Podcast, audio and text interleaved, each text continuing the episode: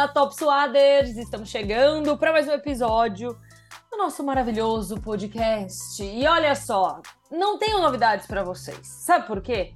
Eu achei que nessa semana teríamos a presença do trio. Mas acontece que não tem a presença do trio hoje de novo.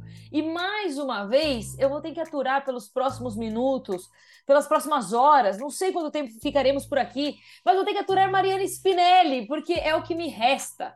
Giovana já está de volta, mas a escala dela não nos permitiu. Ah, que a gente pudesse reunir o trio por aqui. E aí isso me deixa triste, entendeu? Porque eu vou ter que fazer mais um episódio só com a Mariana. Mas tá bom, né? Fazer o quê? Pelo menos as novidades do que a gente vai trazer hoje no episódio, elas são boas. Sabe por quê? Porque a primeira copinha feminina já vai começar. É isso mesmo que você está escutando, Fã de Esportes. Fã de Esportes foi bom, né? Emendeu e ESPN muito louco aqui, mas tá bom. É o seguinte, vai ter a primeira copinha feminina da história e esse torneio vai ser disputado entre o dia 4 e 17 de dezembro. E olha que bacana, ontem rolou o sorteio dos grupos, teve um evento na Casa das Caldeiras e Mariana Spinelli, essa musa do futebol brasileiro, esteve presente e, claro, tenho que dar oi para ela, né? Porque senão vou ter que ficar aqui falando sozinha. Mariana, chega mais, conte pra gente, Mari, como foi o evento? Droga, é com você esse papo hoje, mas é, é o que tem para é o que tem para essa, essa noite de quinta-feira na nossa gravação. Bom, eu, quer dizer, oi Top mas assim, Natasha, se você tem esse tamanho castigo nessa vida, a culpa é toda sua, tá? Então, assim, reflita o que você vem fazendo na sua vida, mude seus hábitos para você ter uma vida em paz e livre de mim. Enquanto isso, que você continua sendo essa mocreiona, você vai ter que me aguentar. Não há outra opção. Mas é isso, a gente tem essa escala de maluco, de transtornado, de pessoas sem vidas, então a Gil já voltou, só que ela não conseguiu participar com a gente, porque ela tá trabalhando Tadinha. Muito. Então, na próxima semana, o plano é ter todo mundo e ter ainda convidados e a gente começar uma série legal de entrevistas também. Enquanto isso, eu vou fazer o papel aqui de fofocalizando, porque eu vou contar uhum. sobre o evento. Sacanagem, nem teve nada demais assim nesse sentido de fofoca. Se tivesse, obviamente, eu ia contar, porque aqui, pelo menos, a gente se odeia, sim. Mas eu e a Natasha somos as, simplesmente as duas maiores fofoqueiras da história. E outra, ninguém tá escutando a gente, então tá tudo bem. Sim, a gente tá falando só entre a gente, né? Não tem nenhum só. ouvinte. Pra quê? Não tem ninguém ouvindo. é, é, é, só entre a gente, é um call de migas. É. Mas foi isso, Nath. Vai ter a primeira copinha feminina aí Casa das Caldeiras, pra quem não é de São Paulo. É um lugar super legal, inclusive, aqui em São Paulo. Que é um lugar, tipo, uma caldeira desativada, uma maneira. E eles montaram uma baita de uma estrutura lá, Federação Paulista, junto com a Prefeitura de São Paulo. E eu nem tava esperando, Nath, sendo muito sincera, o tamanho que foi, sabe?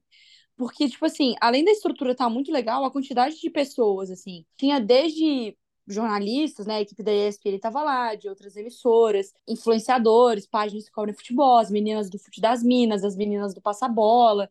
Então também foi um evento legal porque a gente encontrou uma galera que, tipo, ah, se reuniu na Copa só, sabe? A uma vida 90 minutos. E gente também que foi, tipo, que trabalha em empresa, mas que estava lá como pessoa física, tipo, o meu caso. Eu, a Mari Pereira, a Natália Ferrão e tal. E aí foi um evento para o sorteio, mas também para anunciar o formato da copinha e, e dar todos os recados. Então, assim, a Bruna Linsmaier, a atriz, né, que inclusive é gente boníssima. Inclusive, ela veio no meu aniversário, e você não, Natasha. Olha só que coisa incrível.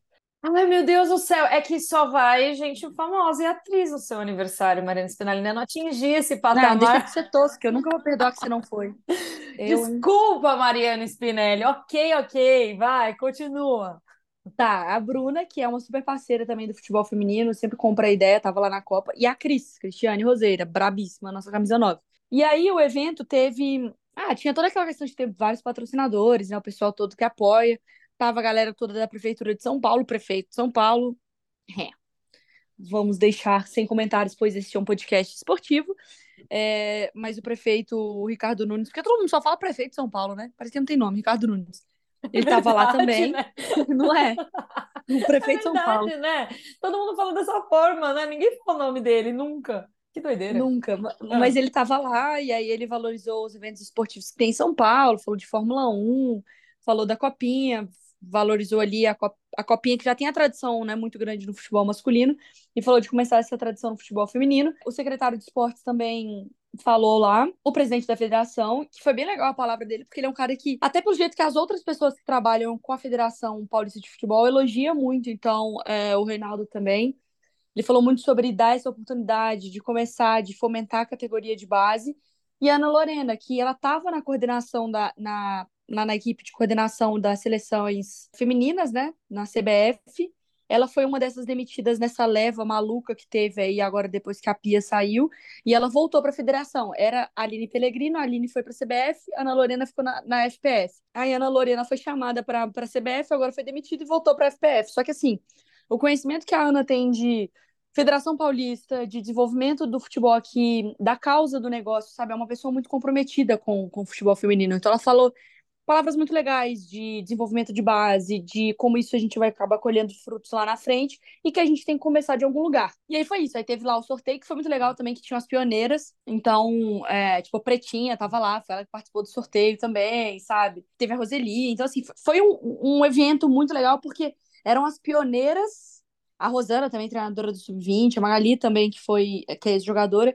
Essas quatro, que são jogadoras, eu vou usar aqui o termo que elas usaram, né? Que são as velhas, mas fazendo sorteio para a nova geração, sabe? Eu acho simbólico também elas que não tiveram base, não tiveram nada disso, agora podendo começar essa história da, da categoria de base feminina. É, eu acho que é, é um momento bem simbólico mesmo, como elas falaram, porque a gente começa a perceber que o futebol feminino ele tem, ele tem avançado bastante, muito nesses últimos anos, e que era uma questão de tempo. Claro que a gente queria que já tivesse acontecido antes, mas vamos viver nesse momento mesmo, porque é uma coisa bem bacana. Que a gente olhe para o futebol feminino e comece a dedicar esse tempo também para as categorias de base, para que a gente consiga. De verdade, como elas falaram, colher frutos lá na frente, sabe? Eu acho que a gente está ficando a gente sempre esteve um passo atrás em relação ao futebol, por exemplo, estadunidense, mas a gente está ficando atrás também no futebol europeu. Então, acho que é, é bacana a gente poder ver esse investimento que, enfim, ainda pode ser pequeno, pode ser um primeiro passo, né? Mas que bom que está acontecendo no futebol feminino para que essas meninas elas de fato consigam consigam enxergar no futebol uma forma de, de carreira mesmo, sabe? Que não seja assim tão sacrificante como é, sabe? Que você consiga e outra, né? Que você consiga trabalhar no corpo da mulher, assim, fisicamente, desde pequenininha, né? Total. Para que essas meninas não sofram também muito lá na frente. Eu acho que é, é uma diferença gritante o que é um trabalho no corpo de uma mulher para o trabalho no corpo de um homem. Hoje a gente já existem, né, estudos analisando mesmo o porquê, né, de tantas mulheres no futebol feminino se lesionarem, às vezes a mesma lesão. Muito de ACL, né? De, de ligamento cruzado, né? LCA, né? Traduzindo. E aí, assim, eu não, não, não sou médica, não tenho como afirmar isso aqui, mas são coisas que estão sendo, pautas que estão sendo levantadas, né? Por exemplo, o tipo de chuteira, se não deveria ser uma chuteira diferente porque o formato do corpo feminino é diferente do formato do corpo masculino. É, muitas coisas, eu acho que é um estudo muito amplo, assim, né? Não vou entrar em detalhes, até porque eu, é, eu não saberia exemplificar isso, porque né, não sou médica. Mas acho que se você começa a trabalhar desde cedo, né? Você começa a, a, a moldar o corpo mesmo dessa mulher como atleta, né? Como a, como atleta, para no futuro ser uma grande profissional. Não, e depois eh, a gente até, né, adiantando essa conversa sobre a importância da base, eu pego o maior exemplo, até no futebol masculino, que é o Hendrick. Sim. Olha o desenvolvimento físico dele, como eles já têm trabalhado ele desde que ele era muito criança. E olha o tamanho do moleque hoje, velho. Ele é um monstro, fisicamente, tecnicamente, taticamente, assim desde pequeno, e ele é um jogador que também explodiu, né, jogando em categoria de base. Quando ele é preparado desde pequeno, você tem toda a estrutura muscular sendo preparado profissionalmente. Você também tem um desenvolvimento de é, profissionalismo. E aí, eu acho que foi a Rosana que falou ontem. No caso do, do esporte feminino, ainda, nesse caso do futebol feminino e da Copinha, quando você dá a possibilidade de jogadoras novas terem uma disputa, uma competição, ou seja, elas se preparam. Isso, isso afeta o ano inteiro, né? Essas jogadoras se preparam, elas treinam, elas, elas têm um objetivo.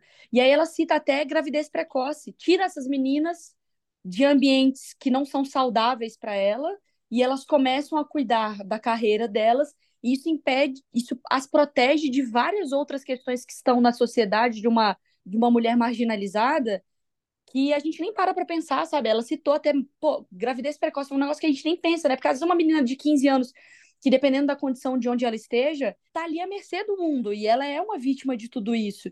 E o futebol pode resgatá-la e dar um objetivo profissional, prepará-la e aí uma carreira e aí a consequência é lá na frente. Mas olha que legal esse ponto de vista também, né? É, é você mudar de fato a vida de uma pessoa através do esporte, né? E eu acho que isso é o mais bacana de, de, se enxergar, porque ela passa a olhar para aquilo que talvez fosse um hobby, ela olha para aquilo como algo que que de fato teve, a, passou a ter uma importância muito maior, entendeu? Então você coloca ali uma competição para essas meninas, elas vão. É, é, exatamente o que você falou. Elas vão ter que focar e, e enxergar. Olha, olha que bacana, né? Porque, assim, são adolescentes. A gente está falando, e eu me espantei, né? Quando eu estava lendo aí da, o ano, porque, vamos lá, só podem disputar Nossa. a copinha atletas nascidas, nos, atletas nascidas nos anos 2003, 2004, 5 e 6. Aí você pode levar cinco jogadoras nascidas em 2007 e 2008. Eu, assim, meu Deus do céu. Mas assim, você começa a mostrar para. Não, bizarro, bizarro. Isso eu não vou nem comentar. Mas você começa a mostrar para essas meninas que qual a responsabilidade que ela tem que ter. Entendeu? Assim, tudo bem, pode ser, é, ainda assim, seria muito menor que de uma atleta que já está no clube profissional, disputando brasileiro e tudo mais.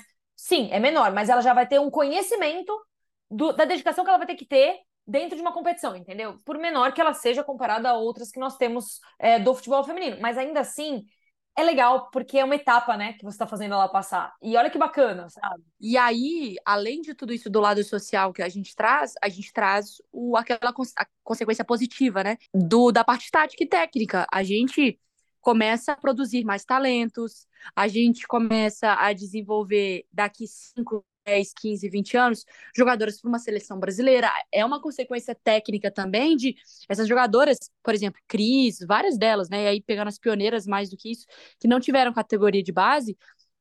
Olha como elas chegaram cruas para uma uhum. seleção, sabe?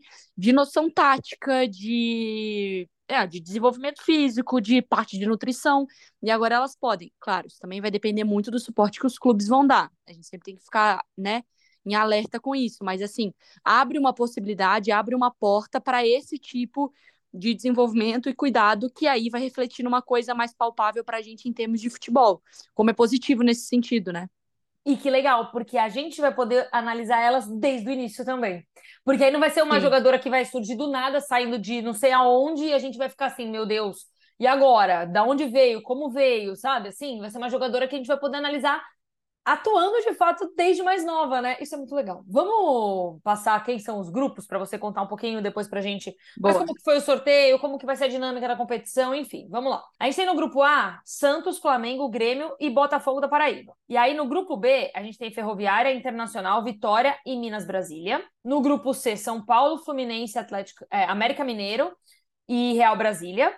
E aí no grupo D, Corinthians, Botafogo, Atlético Mineiro e Fortaleza. Esses são os grupos e os, os clubes, as, é, enfim, os times que vão atuar nessa primeira copinha que nós teremos, Mari. É, os grupos estão bem equilibrados. Eu acho que o grupo B é um grupo muito puxado, assim, claro, pegando a tradição também que os clubes têm no, nas categorias principais, né? Ferroviária, Inter, Vitória menos, mas o próprio Minas Brasília, assim, eu acho que é um grupo bem pesado, bem pesado.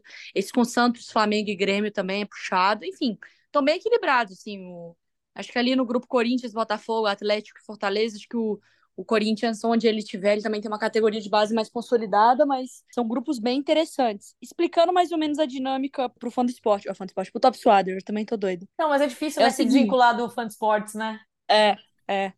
Vai ser o seguinte: esses grupos só passa um de cada grupo, tá, Nath? Então, tá. eles se enfrentam dentro desse grupo, todo mundo joga contra todo mundo, e aí o primeiro colocado passa e avança para a próxima fase.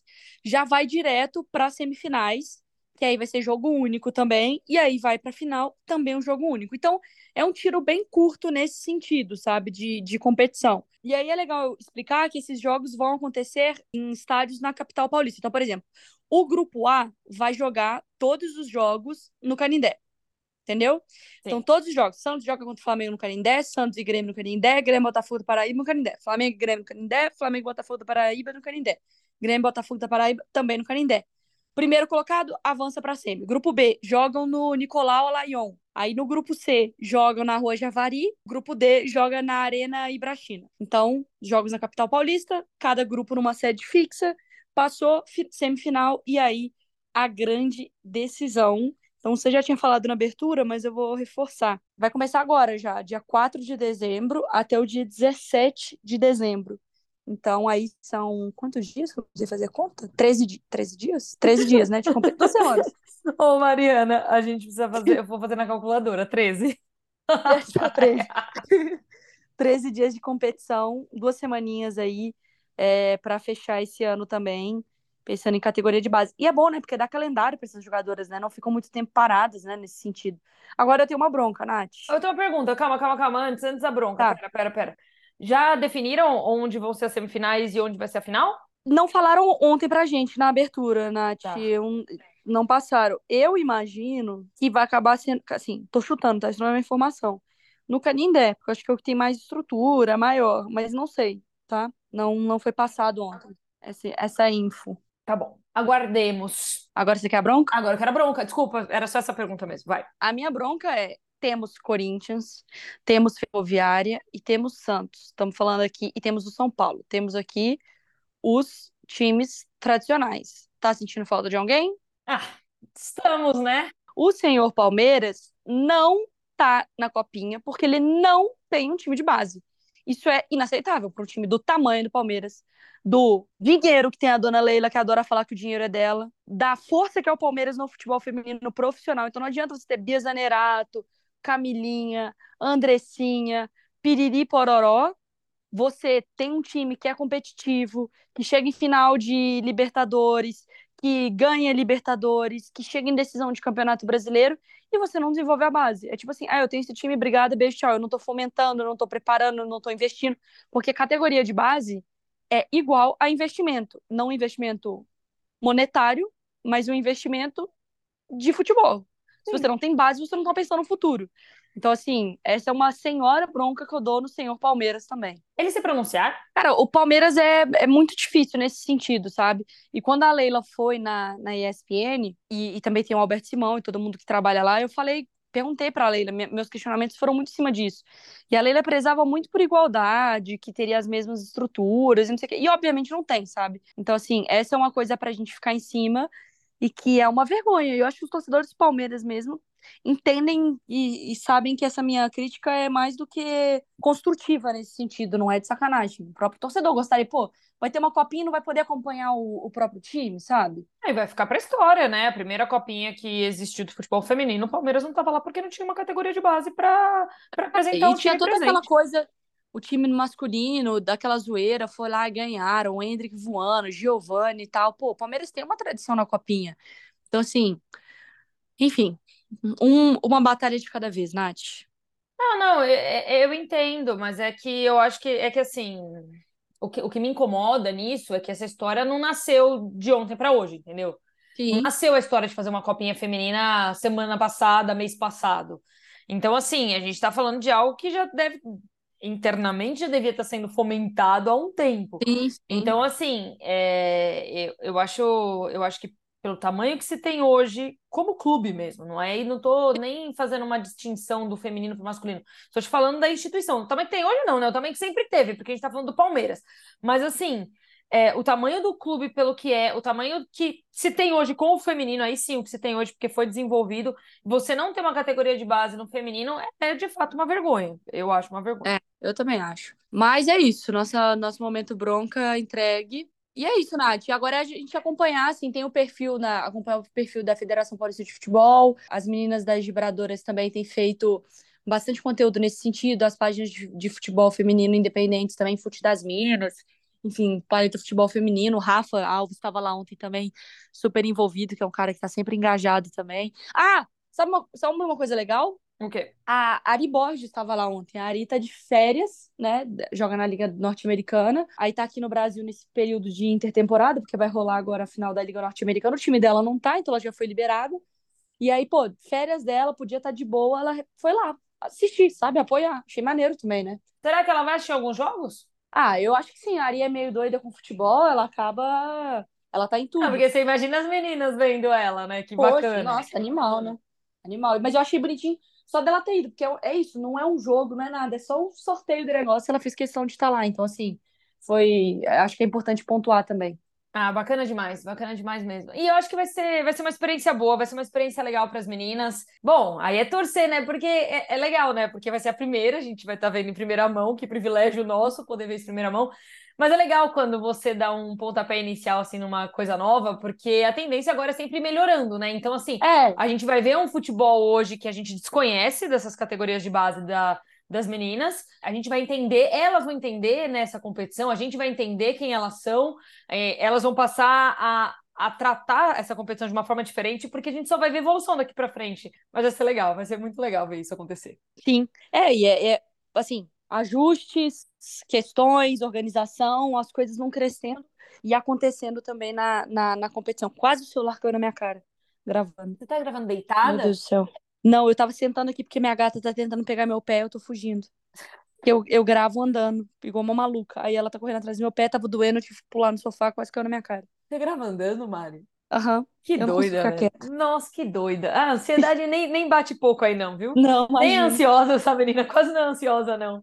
Ah, tá bom então, né? Vambora. A gente vai atualizando, né? Porque afinal de contas tá batendo na porta, né? Tem menos de um mês pra competição é, começar. Exatamente, tá aí na porta. E a gente segue acompanhando o Top Suado. Sim, sim. Vamos. A gente vai acompanhar, a gente vai trazendo as novidades para vocês por aqui. E é isso, Mari. Acho que por hoje é só, né? Por aqui. Bora? Bora? Vambora. No próximo a gente arrasta a Gi também, porque ela precisa voltar. Conta pra gente, você já tá pressionando dias de gravação na semana que vem. Conta o motivo, Mari. Não posso. Ah, posso sim. Eu vou pro show da Taylor Swift. então a gente tem que gravar. É esse, era esse o motivo. Ou segunda ou terça, porque quarta-feira, esqueçam de mim, estarei no Rio de Janeiro vendo o show da Taylor Swift. O mínimo que eu espero de você é que você já tenha resolvido a sua roupa, Mari. Ai, amiga, uma roupa sim, mas eu vou em mais de um show, tô ferrado. Bom, papo para outro podcast. Ai, meu Deus. A gente vai gravar um episódio especial com Mariana Spinelli contando como foi o show da Taylor Swift, pra ela poder, assim, só dar uma desabafada, né? Porque ninguém vai aguentar ela no dia a dia mais falando disso. Por favor. Se eu tiver voz e se eu tiver viva, tá? A gente deixa, a gente, a gente abre aqui, põe pra gravar e deixa você só você falando por 40 minutos, tá bom? tá bom. beijo, Mari. Beijo, Top Suave. Beijo, Nath. Valeu.